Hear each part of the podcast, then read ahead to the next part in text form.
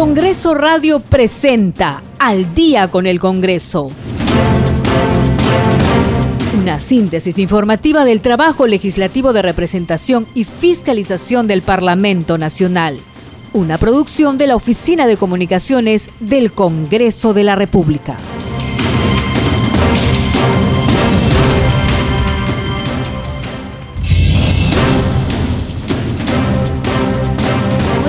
Noches, bienvenidos a esta edición de Al día con el Congreso. Hoy es martes 16 de noviembre del 2021. Mi nombre es Perla Villanueva. En los controles se encuentran Franco Roldán y Rafael Cifuentes. Y estamos listos para brindarles a partir de este momento toda la información del Parlamento Nacional. Estos son nuestros titulares de la presente jornada informativa. La Comisión de Descentralización aprobó el predictamen sobre los requisitos mínimos para los servidores públicos de libre designación y remoción en la alta dirección del Estado, como es el caso de viceministros y secretarios generales de ministerios. La Junta de Portavoces del Congreso rechazó enérgicamente la agresión física y verbal de lo que fue víctima el congresista Abel Reyes Camp por parte del personal de seguridad y miembros de la policía en la sala de embarque del aeropuerto Jorge Chávez. Voceros de distintas bancadas parlamentarias condenaron cualquier forma de discriminación o maltrato, sea físico o verbal. Asimismo, exigieron respeto a las personas con discapacidad y a la investidura de las autoridades, en este caso de un congresista de la República y el Parlamento Nacional oficializó la resolución sobre los requisitos para la tramitación de la cuestión de confianza facultativa y la ley que establece medidas para la expansión del control concurrente orientado a beneficiar a la gestión pública en los niveles de gobierno nacional, regional y local y la Comisión de Defensa Nacional aprobó remitir al Ministerio Público la documentación entregada por el excomandante del Ejército, general de división José Vizcarra Álvarez, y el ex ministro de Defensa Walter Ayala González.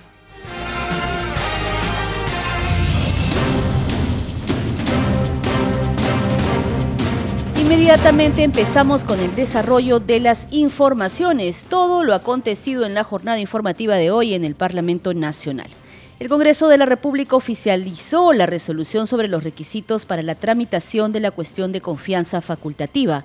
Además, el Parlamento oficializó la ley que establece medidas para la expansión del control concurrente, orientado a beneficiar a la gestión pública en los niveles del gobierno nacional, regional y local.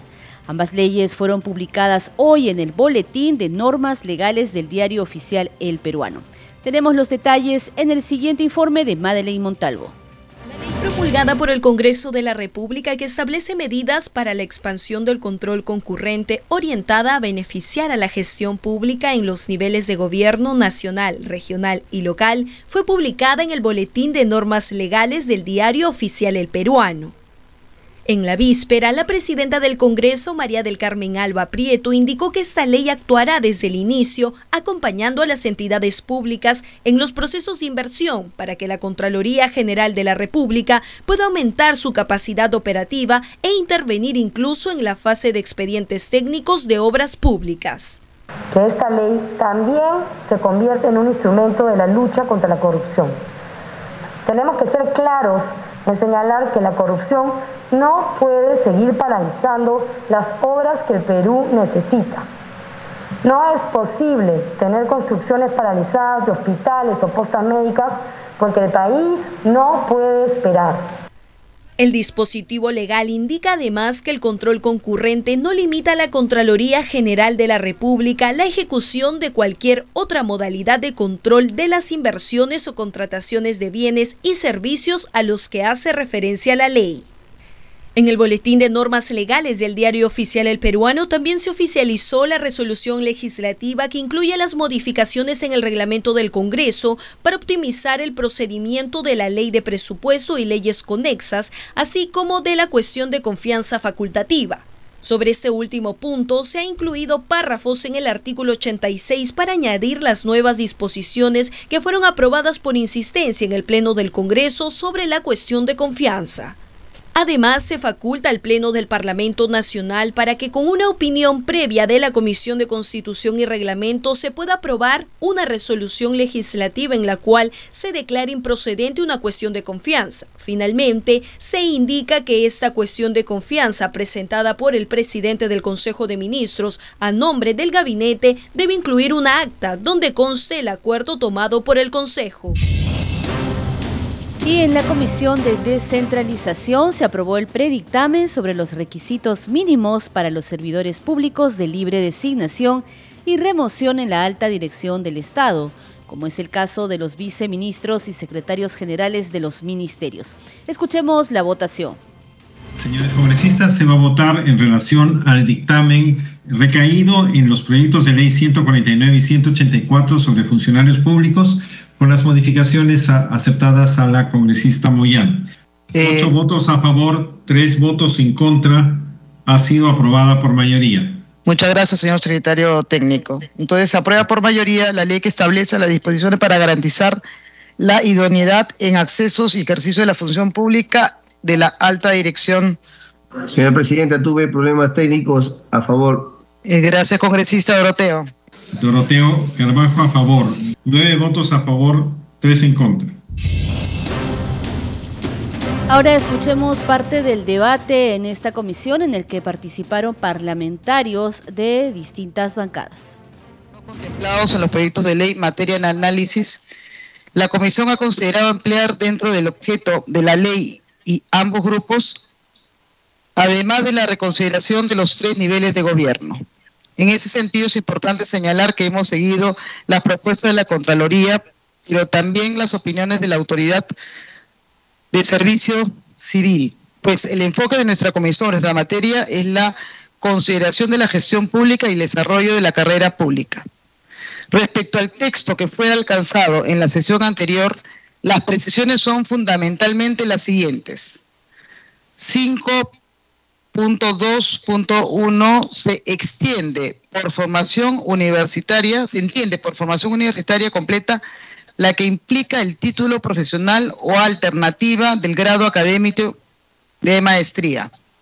El 5.2.2 que esta norma pueda considerarse como supletoria para otros casos en los cuales no haya norma explícita. 5.2.3 el reglamento de la norma deberá incluir un comprendido normativo acerca de los impedimentos e legalmente existentes y vigentes para el ejercicio de la función pública, significando la posibilidad de normas modificatorias. 5.2.4.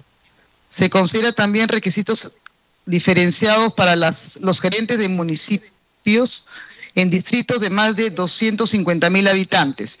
Y para los demás se establece en el reglamento y, y considerando la tipología del distrito vigente. Siendo una norma de requisitos mínimas, las entidades públicas pueden establecer requisitos mayores, pero no menores. Sobre estos modificatorias que se tomaron algunas iniciativas de la congresista Moyano, eh, si no me equivoco también del congresista Marticorena, este, se ofrece el uso de la palabra.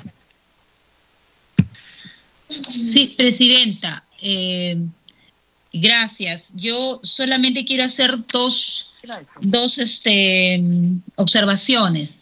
Una al artículo 5 al artículo 5 sobre requisitos mínimos para cargos de directivo.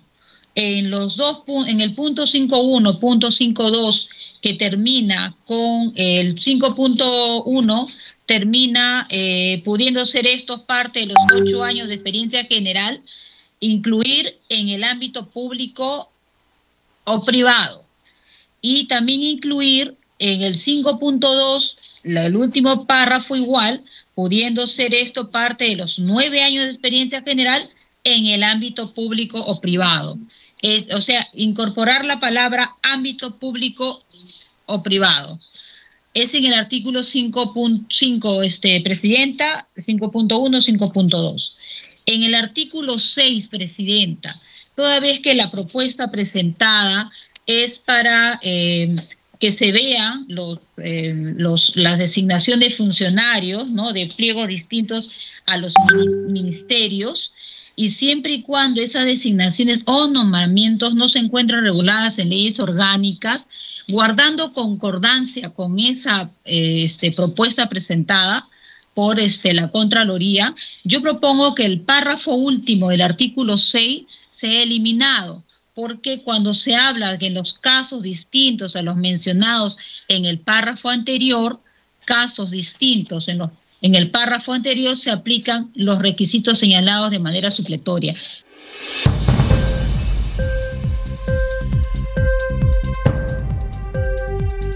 A esta hora en Al día con el Congreso nos enlazamos telefónicamente con nuestra compañera Elsa Iturriaga con información importante de las sesiones de las comisiones de Constitución y de Inclusión Social.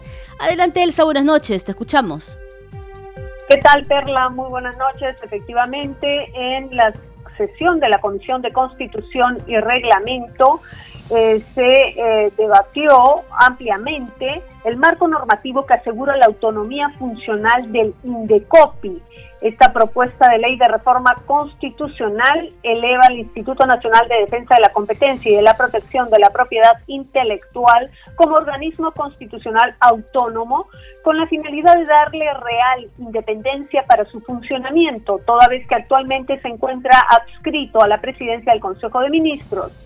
Esto fue, como lo señalé, ampliamente debatido por la Comisión de Constitución y Reglamento, tema que será sometido a votación en la siguiente sesión con los aportes planteados.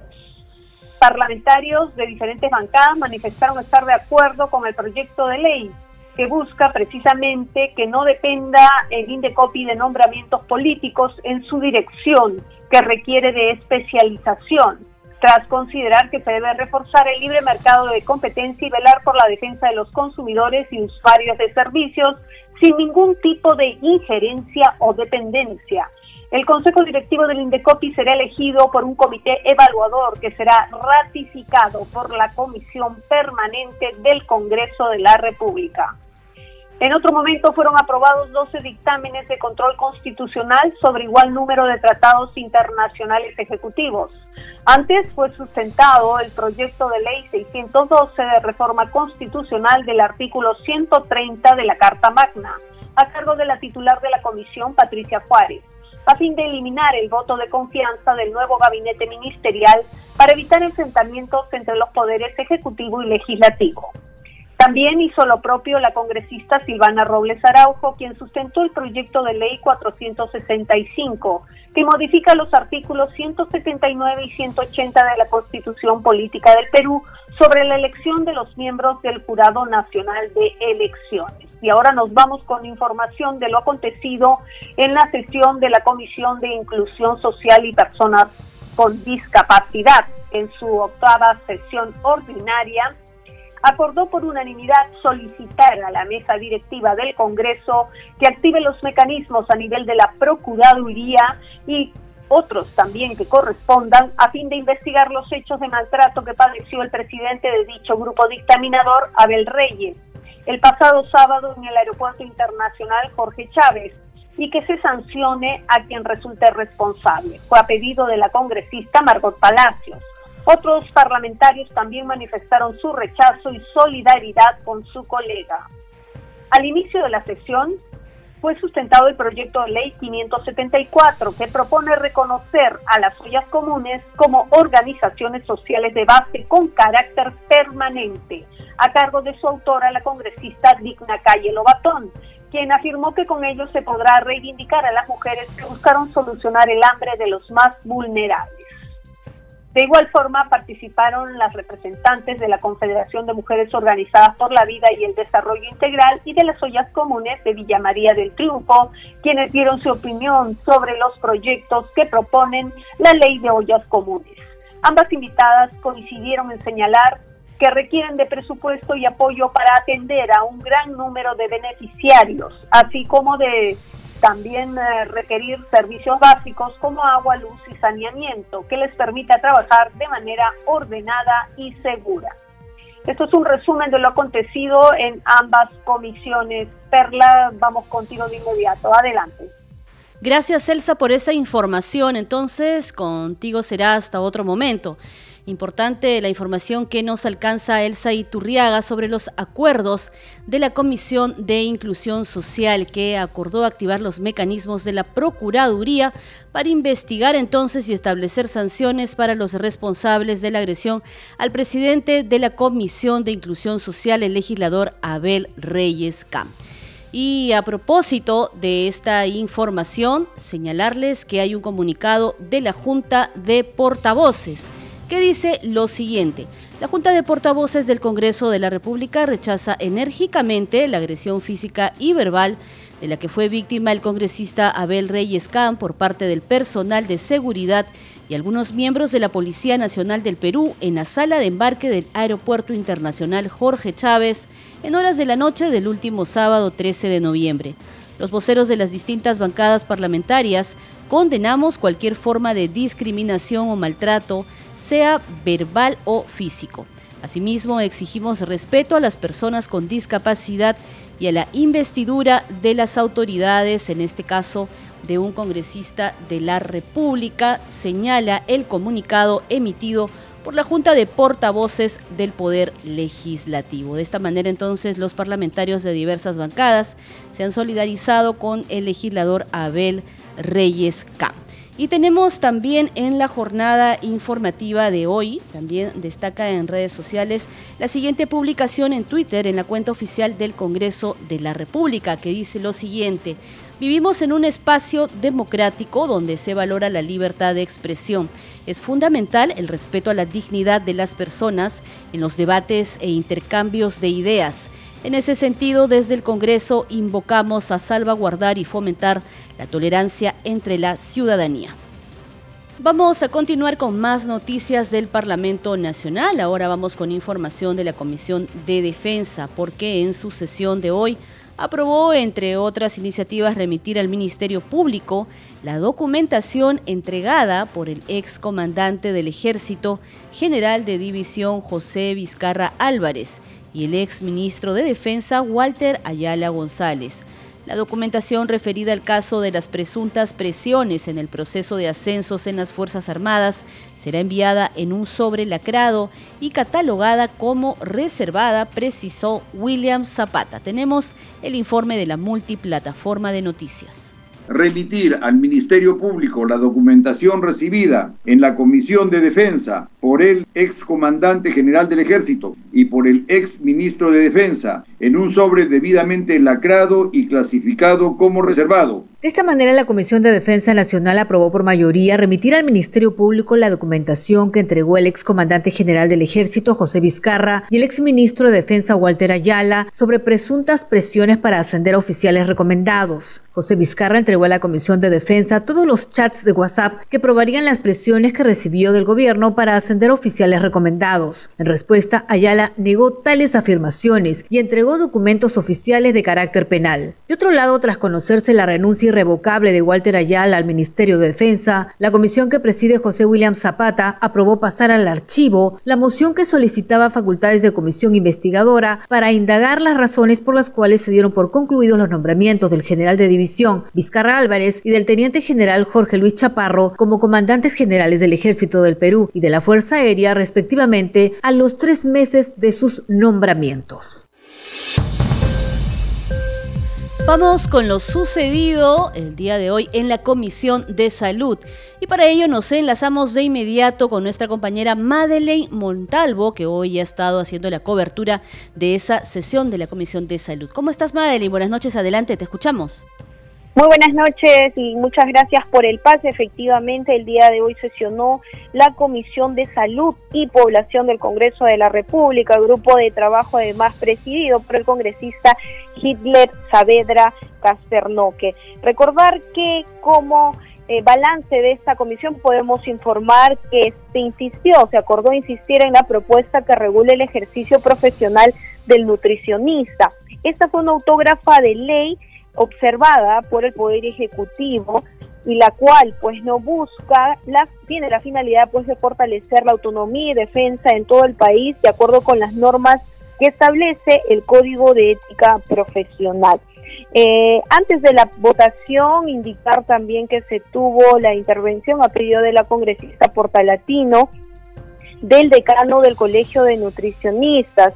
Él manifestó que el 85% de personas fallecidas eh, en esta época de pandemia tenían problemas de sobrepeso u obesidad y también problemas de diabetes e hipertensión, los cuales son temas relacionados a la alimentación y nutrición. También él indicó que se tienen problemas de nutrición crónica en menores de 5 años, que es un problema latente en nuestro país. Es por ello que solicitaba se insista en esta iniciativa que contó con 11 votos a favor y finalmente fue aprobado por unanimidad.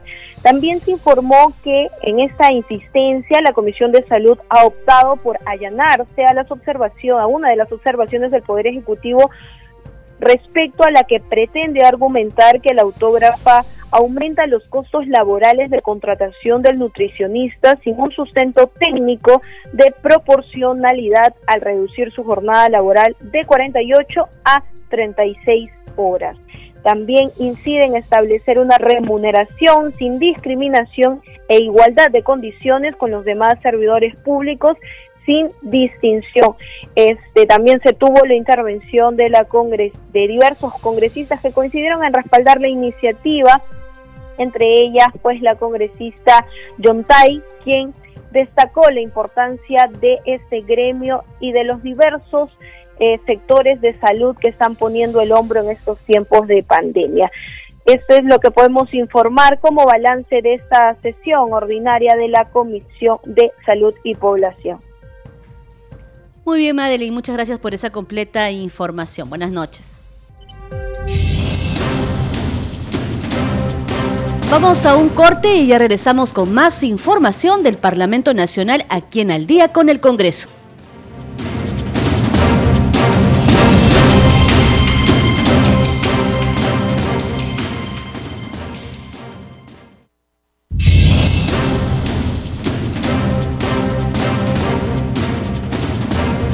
Bienvenidos a la segunda media hora informativa aquí en Al día con el Congreso.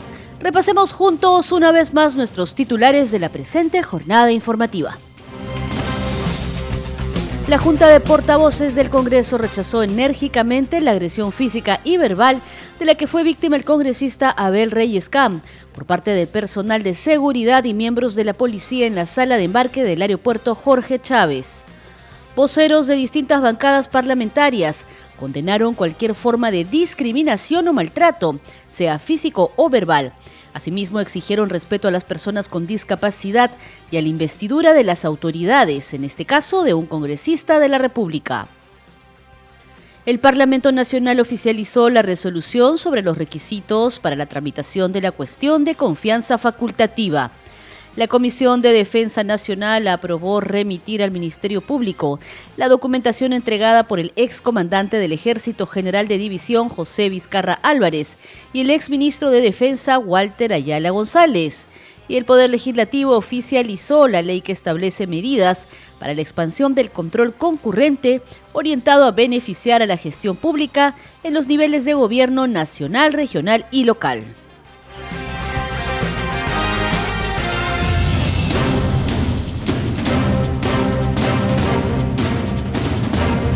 Vamos a continuar con más información en Al día con el Congreso. Ahora les contamos que durante su presentación virtual ante la Comisión Especial de Seguimiento de la Incorporación del Perú a la Organización para la Cooperación y el Desarrollo Económico OCDE, el canciller Óscar Maurtua de Romaña aseguró que la aspiración del Perú de incorporarse a la OCDE es una voluntad política de Estado la misma que fue formulada, según dijo, en el año 2012 y sostenida al más alto nivel por los sucesivos gobiernos. El ministro de Relaciones Exteriores también indicó que la recientemente dicha voluntad fue reafirmada por el presidente de la República, Pedro Castillo Terrones, al secretario general de esa organización, Matías Corman. Los detalles en el informe de nuestra compañera Raquel Salazar. Ante la comisión especial que preside el congresista Luis Cordero Jontay, el canciller Óscar Maurtua indicó que la aspiración del Perú de incorporarse a la OCDE es una voluntad política de Estado que fue reafirmada recientemente por el presidente Pedro Castillo al secretario general de esa organización, Matías Corman. Enfatizó que debemos seguir esforzándonos para adherirnos a instrumentos que forman parte de la estructura de la OCDE. El gran mensaje es que tenemos que adoptar prácticas, buenas prácticas que otros estados ya han acogido, no porque nos vayan a hacer impuestas, yo he enfatizado, es un diálogo de pares. Comentó que ya llevamos un decenio en este proceso y otros países vecinos ya lo han logrado como México, Chile, Colombia y Costa Rica. Opinó que nuestro país sí calificaría, pero que la responsabilidad está de nuestro lado. Calificamos como democracia, calificamos como vigencia de Estado de Derecho, turbulencias que son inocultables que se dan en un ejercicio de una vida democrática. Informó que a nivel internacional hay un reconocimiento a los esfuerzos que viene realizando el Perú. Nos toca pues a nosotros, señor congresista, señor presidente, lograr aspectos más tangibles y sin duda un empeño más, más insistente eh, eh, eh, en la propia sede, pero hay conciencia del esfuerzo que ha realizado. Finalmente afirmó que el acceso a la OCDE no es un fin en sí mismo, sino forma parte de un proceso que busca tener un Estado eficiente con servicios de calidad en la educación y salud.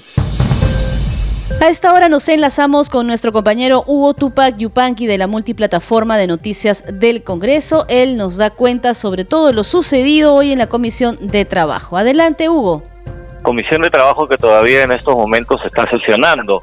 Ha tenido como orden del día eh, la exposición, la exposición de la eh, ministra de Trabajo, Promoción de Empleo, Betsy Chávez, quien nos ha sorprendido con una propuesta que realmente eh, a los congresistas ha, llevado a un par de preguntas. Esto tiene que ver con la implementación de un código general eh, de empleo aquí en el Perú. Código General Laboral del Perú, lo llamó ella. Es una implementación que pretende ella realizar durante su gestión.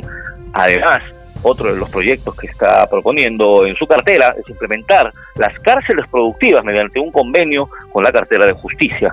Eh, uno, el último de los eh, proyectos que evidenció dentro de la sesión es de la reforma del programa Trabaja Perú, un programa que lo que planea es eh, impulsar la reactivación económica en el país luego de la pandemia, teniendo en consideración que muchos peruanos han eh, ido a sus casas luego de la suspensión perfecta y que cree conveniente que en estos momentos a estas personas, a estos peruanos, eh, se les dé la posibilidad de reactivarse en, su economía ah, familiar. Esa es la información que tengo desde la Comisión de Trabajo, que es una comisión virtual y que estamos atentos en estos momentos, eh, evidenciando cada una de las propuestas que está realizando la eh, ministra de Trabajo, Betsy Chávez, donde está exponiendo el plan de trabajo que guiará su gestión al mando de la cartera. Muy bien, Hugo, perfecto. Entonces, con esa información que nos brindabas respecto a la asistencia de la ministra de Trabajo, Betsy Chávez, en la comisión de este sector. Buenas noches, muchas gracias. Usted está escuchando Al día con el Congreso. Ahora vamos con otras noticias de la Comisión de Defensa del Consumidor, porque ante este grupo de trabajo parlamentario se ha sustentado el proyecto de ley de protección de los usuarios financieros para prevenir y sancionar los fraudes informáticos. La norma, entre otros, combatirá las estafas a través de mensajes de texto. El congresista Enrique Wong Pujada, autor de la mencionada iniciativa legislativa, Indicó que en los últimos años se han intensificado las estafas informáticas, también conocidas como phishing. Se trata de una técnica de ciberdelincuencia que utiliza el fraude, el engaño y el timo para manipular a sus víctimas y hacer que revelen información personal confidencial. Escuchemos al congresista Enrique Wong. Delincuencia en el Perú para una investigación fiscal especializada la ocurrencia de estos delitos ha aumentado exponencialmente. De octubre de 2013 a julio del 2020, la Fiscalía Penales y Mixta registraron 21.687 denuncias, de las cuales el 40% proviene del 2019. Sin embargo, en ese mismo periodo se archivó el 58% de las mismas y se emitieron tan solo 108 sentencias. generando una importante carga fiscal y una sensación de impunidad e inseguridad. Denuncias de fraude informáticos. De acuerdo a la información proporcionada por la Fiscalía de la Nación, el 78.2% de las denuncias investigadas por la divindad corresponden a fraudes informáticos, seguido de un 12.6% por delitos de suplantación de identidad. Nos encontramos entonces que la mayoría de los delitos informáticos están referidos a fraude informático. La diferencia sustancial entre fraude convencional y fraude informático es que este último busca un beneficio económico. Muy bien, vamos ahora con otras noticias. La congresista Katy Ugarte presentó la iniciativa legislativa del trabajador portador para reconocer sus beneficios laborales. Pero ¿en qué consiste este proyecto de ley? Se lo contamos en el siguiente informe.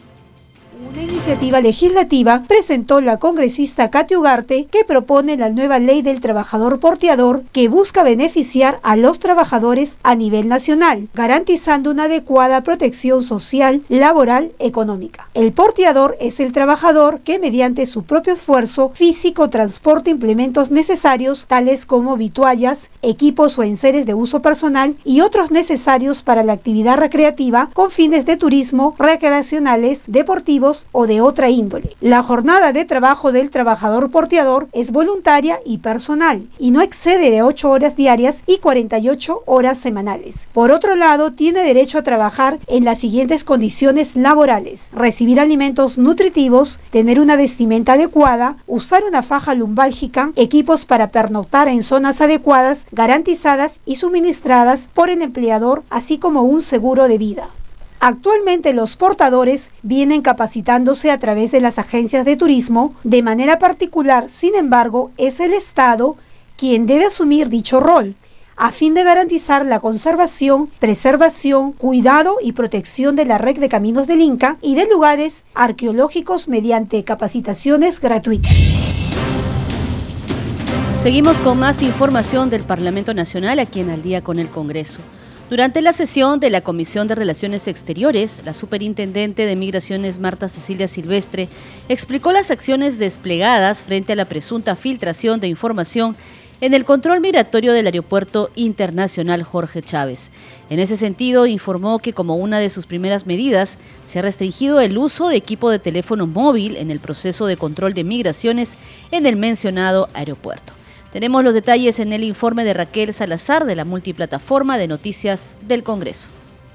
La Superintendente Nacional de Migraciones Marta Silvestre explicó las acciones desplegadas ante la presunta filtración de información en el control migratorio del Aeropuerto Internacional Jorge Chávez ante la Comisión de Relaciones Exteriores. Se dispuso el inicio inmediato de un proceso de investigación interna en el Servicio de Control Migratorio del Aeropuerto Jorge Chávez, a fin de sancionar y separar de la entidad a las personas que habrían usado indebidamente la información a la que tienen acceso para el estricto desempeño de su función. Asimismo, tomamos medidas preventivas inmediatas consistentes en la restricción del uso de equipos de teléfono móvil en el proceso de control de migraciones en el aeropuerto. Añadió que aún no concluye la investigación interna y que los responsables serán debidamente sancionados. De otro lado, informó que lleva 20 días en el cargo e hizo precisiones sobre la emisión de pasaportes en migraciones. Lo que hemos hecho es una reingeniería rápida y le puedo confirmar que diariamente nosotros estamos implementando 200 citas adicionales. ¿Por qué? Sucede que no vienen a las citas. Nosotros abrimos más de mil citas al día y 300 mm, personas aproximadamente no asisten a la cita, ni siquiera las cancelan. Dijo que encontró 8.000 pasaportes sin recoger por los usuarios y la ley establece que después de 60 días quedarán anulados. De otro lado, la Comisión de Relaciones Exteriores aprobó cuatro tratados ejecutivos internacionales y se reactivó la Liga de Amistad Perú-Palestina, y se eligió como su coordinadora a la congresista Sigri Bazán. tanto, el Grupo de Trabajo de Educación Básica de la Comisión de Educación realizó una mesa de trabajo denominada Situación del Retorno a Clases en el Callao y en la región Piura. Fue para analizar el escenario actual frente al anuncio de reinicio de clases presenciales en marzo del próximo año. Escuchemos el informe. El Ejecutivo anunció que las clases presenciales se reanudarán en marzo del 2022, luego de que fueran suspendidas debido a la pandemia de la COVID-19. Pero, ¿cuál es la situación en el Callao y Piura? Por ese motivo se realizó una reunión del Grupo de Trabajo de Educación Básica de la Comisión de Educación. María Madrid Mendoza, directora ejecutiva de la Dirección Regional de Educación del Callao, explicó que en las escuelas del primer puerto los docentes realizan trabajo remoto y a los colegios les falta mantenimiento. Y muchas de nuestras escuelas pues se han quedado a nivel de país, han quedado abandonadas por esta situación. Eh, no, no, no, habiendo personal que pueda darle la atención correspondiente. Lógicamente que esto se suma a la necesidad también de los recursos. Una escuela abandonada sin, sin, sin servicio a la comunidad este, presencial eh, se, se, colapsa en tema de mantenimiento. Catey Pacheco Vargas, directora ejecutiva de la Dirección Regional de Salud del Callao, informó que el proceso de vacunación avanza considerablemente. Según la data de Open Minsa, ya estamos al 80% nosotros de vacunados con segunda dosis en nuestra región y muy pronto, Dios mediante, deberíamos entrar a atentar la inmunidad de rebaño en la región Callao. Elvis Bonifaz López, director ejecutivo de la Dirección Regional de Educación de Piura, informó que se están vacunando de colegio en colegio para no exponer a los menores de edad en los grandes vacunatorios. Que ya tenemos aproximadamente las solicitudes de más de 30 instituciones educativas en la región Piura para el retorno a la semipresencialidad. Y es así que, como le repito, acabo de dar por aperturado el inicio de las esto, semipresencialidad aquí en la ciudad de Piura propiamente dicha, que es el Magdalena Seminario de Girot, que está ubicado cerca del cuartel grado. Pero también se está iniciando en la institución educativa Miguel Cortés de Castilla. José Nizama Elías, director ejecutivo de la Dirección Regional de Salud de Piura, señaló que están trabajando para que los estudiantes vuelvan a las aulas en marzo próximo. Venimos vacunando en 180 colegios, como Piura Sechura, como región en más de 300 nuestra población de 12 a 17 años es de 213.368 personas, de las cuales ya vacunadas con primera dosis tenemos eh, 110.942, es decir, el 52% de, esta, de este grupo etario de 12 a 17 años ya lo hemos vacunado en, en esta semana, ¿no? Vamos a continuar con más noticias del Parlamento Nacional. Esto es al día con el Congreso. Ante la Comisión de Producción se presentó el ministro del sector, Roger Incio, para informar sobre las medidas que implementará su sector durante su gestión. Los integrantes de este grupo de trabajo parlamentario mostraron su preocupación sobre la situación de los pescadores artesanales en el país. Tenemos el informe con todos los detalles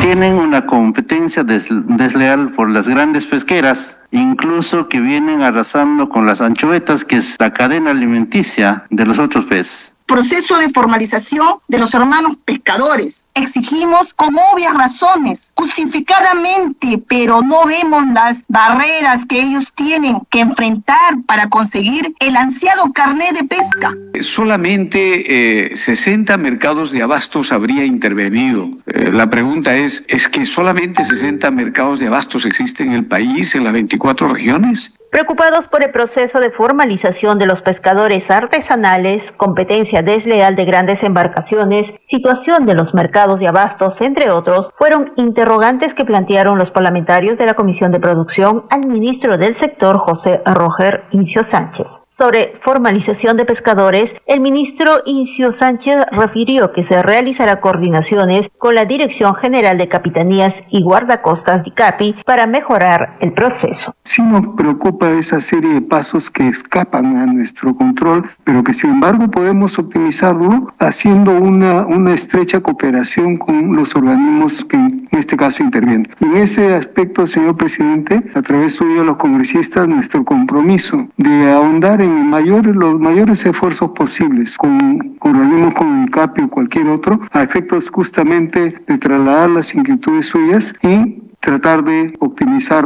los trámites que, que realmente perjudican este proceso. En otro momento, el ministro del sector informó que se estima una inversión privada de 500 millones de dólares en los nueve proyectos de parques industriales en ocho regiones. En la actualidad se realizan las gestiones de la titularidad de terreno y saneamiento físico legal para desarrollar con los siguientes estudios técnicos.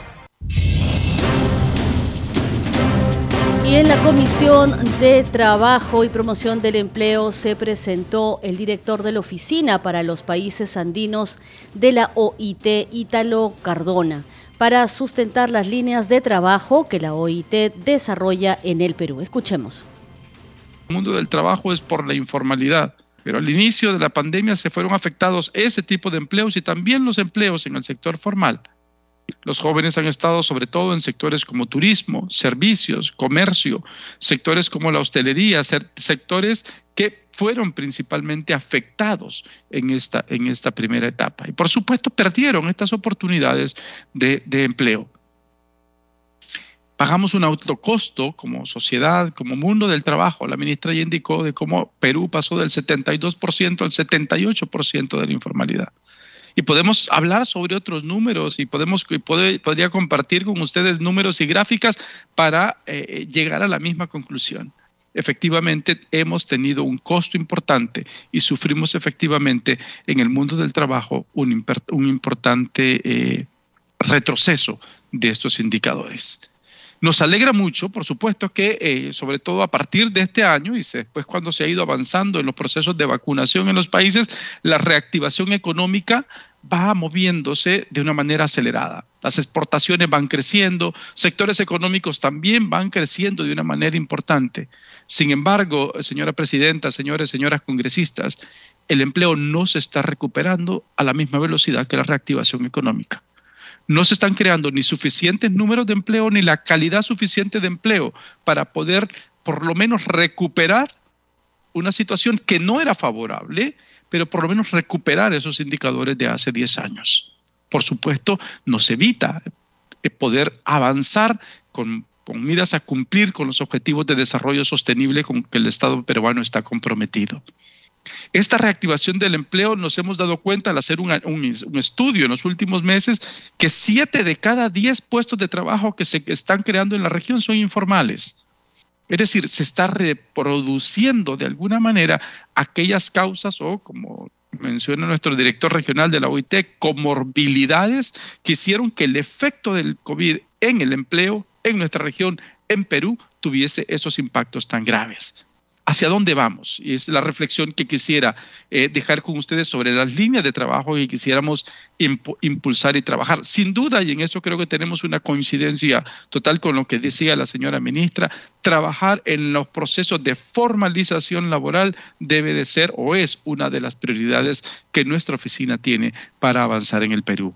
Acompañar en la construcción de una estrategia de formalización que enfrente las diferentes modalidades y manifestaciones de la informalidad en el mundo del trabajo, porque no hay una sola, hay varias manifestaciones que requieren de una estrategia diferenciada y que requieren de ser enfrentados de manera diferente una estrategia comprensiva que puede incluir desde, obviamente, la, revisión de, de, la normativa, el fortalecimiento de la inspección del trabajo, pero también la creación de condiciones para la formalidad empresarial, pueden contribuir o han ayudado, a partir de la experiencia que tiene la OIT de tantos años, a que se pueda avanzar en, procesos de formalización. Es un reto muy grande, es un reto inmenso, pero en lo cual la OIT está comprometida con el Perú y está comprometida, por supuesto, con estas iniciativas que se plantean. Un segundo punto que también es consecuencia de esto, estamos eh, comprometidos para contribuir a reforzar la calidad, la cobertura y la sostenibilidad de los sistemas de protección social. Esta fue entonces la exposición de Ítalo Cardona, director de la Oficina para los Países Andinos de la Organización Internacional del Trabajo OIT sobre las líneas de trabajo que la OIT desarrolla en nuestro país. Esta exposición se dio ante los integrantes de la Comisión de Trabajo y Seguridad Social que es presidida por la legisladora Isabel Cortés y que por cierto realizó su primera sesión descentralizada en el Auditorio Central del gobierno regional de Lambayeque, pero también a través de la plataforma virtual. Vamos con más noticias aquí en Al día con el Congreso. Les contamos ahora que en entrevista con Congreso Radio, el jefe del fondo editorial Carlos Cabanillas explicó las diferentes plataformas virtuales al servicio de la ciudadanía para que los lectores puedan acceder y revisar los contenidos de los libros con los que cuenta el Fondo Editorial del Congreso. También dio a conocer las diversas actividades que se han realizado como conversatorios, concursos, talleres, entre otros. Hay muchas formas. Por ejemplo, tienes Facebook, Twitter, Instagram, TikTok. El fondo tiene todas esas cuentas donde constantemente, a diario, eh, ponemos contenido relevante a los libros, ¿no? Por ejemplo, un efeméride, ¿no? Ahora eh, una fecha especial o un aniversario o una cita de un personaje que ilustre, que está en los libros. En general, el fondo trata de llegar siempre a la gente, hace actividades también, hemos hecho conversatorios, seguimos haciendo eventos, hemos hecho un concurso de poesía que ha tenido 500 postulantes, que acaba de cerrar, vamos a hacer un concurso de pintura, hemos hecho talleres de filosofía, de quechua, que está tan de moda ahora también. Hemos hecho muchas de estas cosas gratuitamente, por supuesto, a través del, Zoom a través de, del Facebook Live. Y seguiremos haciéndolo, esta vez en, presencial, si, si nos da la posibilidad. Exacto, sí. Así que con eso también podemos llegar a la gente. Queremos llegar a través, además, obviamente, del catálogo que está en la web, y en la librería y en las librerías de Lima. Claro, es que hay que precisar. Y a esta hora les presentamos nuestra secuencia Hoy se promulgó, elaborado por la multiplataforma de noticias del Congreso. Un 16 de noviembre de 2002 se publicó la Ley 27866, Ley del Trabajo Portuario. El Congreso de la República aprobó esta ley con el objeto de regular las relaciones laborales aplicables al trabajo de manipulación de carga y descarga de mercancías y demás faenas propias del trabajo portuario, que se ejecutan en los puertos marítimos, fluviales y lacustres de la República.